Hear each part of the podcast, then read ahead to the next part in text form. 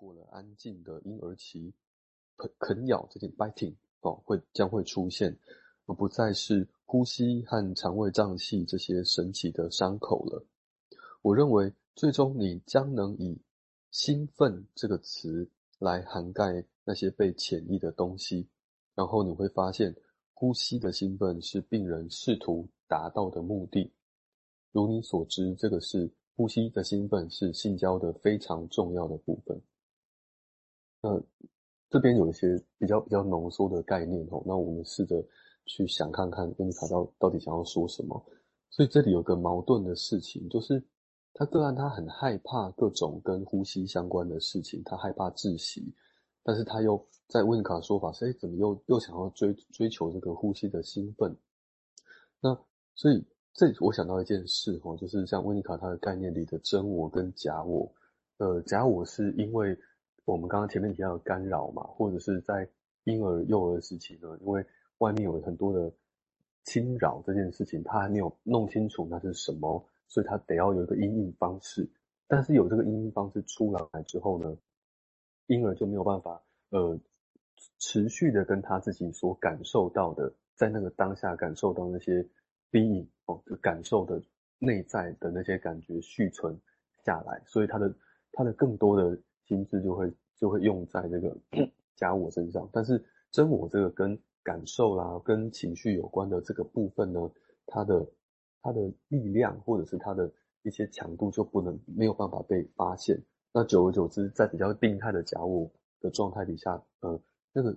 自我我甚至会觉得假我就是一个最真的东西。那但是这个时候，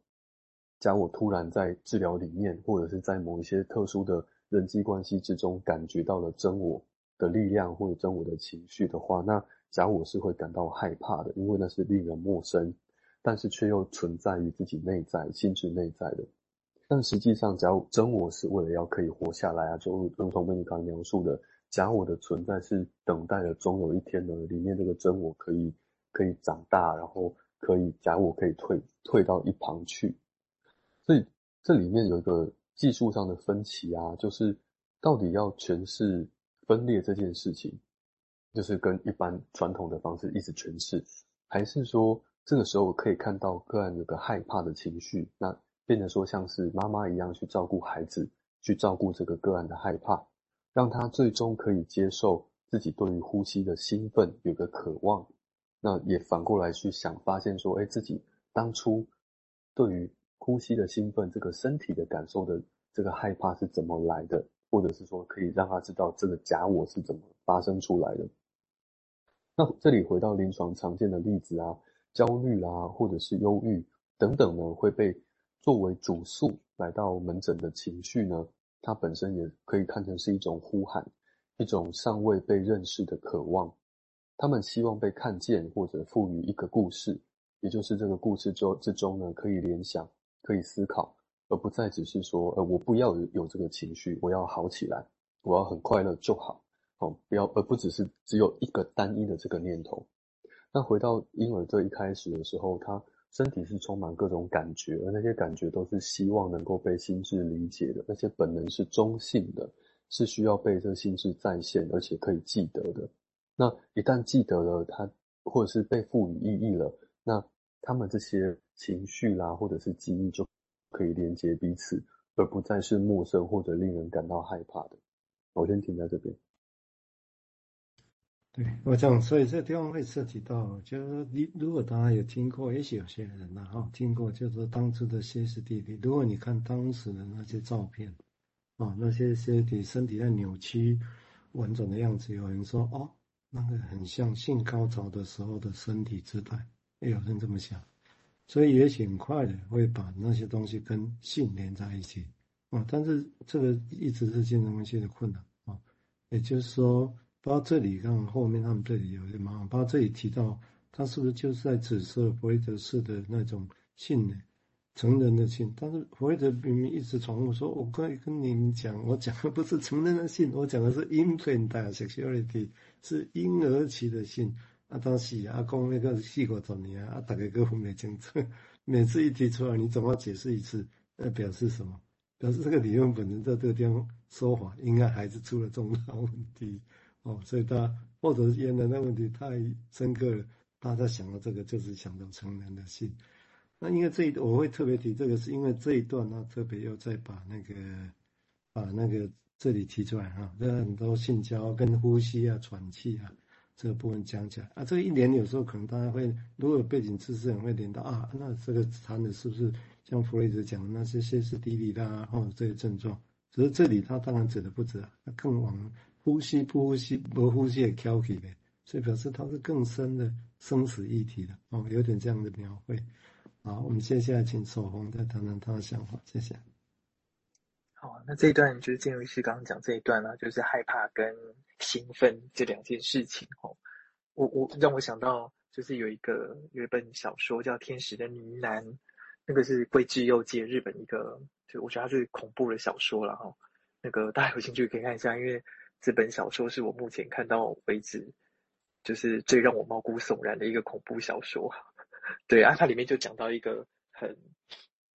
很、很、很，就是里面反正有一些这个大家有兴趣可以去看一看。反正就是他讲的就是一个兴奋跟害怕的综合体了哈。好，那另外一个就是，嗯，刚讲到的确很多病人他们是带着焦虑或忧郁来门诊哈。那我觉得我们就是这边就展现了我们一就是讲这么多东西的一个最重要的一个态度，就是我们相信这底下都还有别的东西，还有就像金荣医师说的，就是。希望被看见的一个故事。好，以上。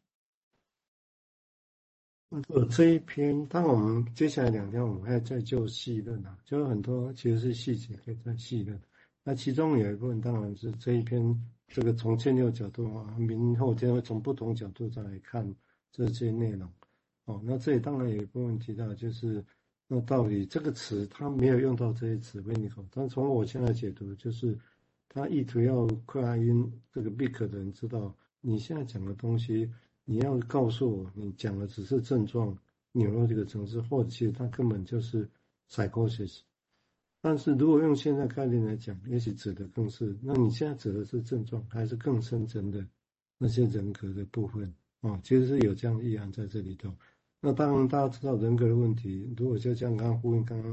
刚刚提到的前世。我相信大家如果说这个是人格问题，当然你不会相信讲一讲前世就会好吧？我相信你会不会相信哦。但是就症状，我们总会想说是不是讲一讲会好？但是我可以告诉各位，这个也是一个理想哦，是不是讲一讲就会好？事情当然没那么单纯。好，我们现在请建六再进一步说明，谢谢。对啊，如果哎讲一讲就会好的，表示那些都是文明的，是。neurosis 的部分，那如果讲一讲不会好，那它也不是不会好啊，而是可以让我们知道哦，这个部分应该不是是还没有语言的部分的话。